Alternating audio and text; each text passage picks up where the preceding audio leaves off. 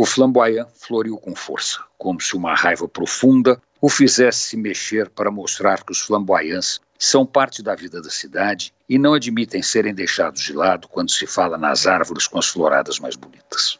Os flamboyants são árvores de época. Eram comuns nas fazendas de café, enfeitando os terreiros e os jardins. Mas são árvores de vida curta, então grande parte dos flamboyants plantados na época das grandes fazendas já caiu, saiu de cena, substituídos por outras árvores, ou nem isso o que faz com que, apesar da fúria do flamboyant florido, eles não sejam tão conhecidos pelos moradores de São Paulo.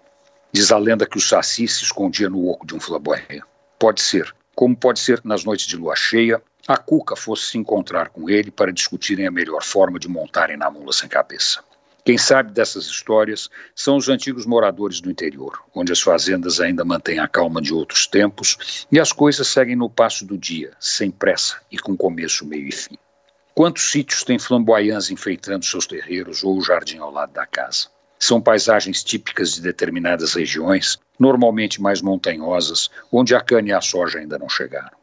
Mas o flamboyant florido que chamou minha atenção está plantado perto de casa, numa calçada de rua de bairro, ao lado de peses e pipirunas que também enfeitam o pedaço. É uma árvore grande, erada e imponente, soberana nos seus galhos grossos que se estendem por cima da rua.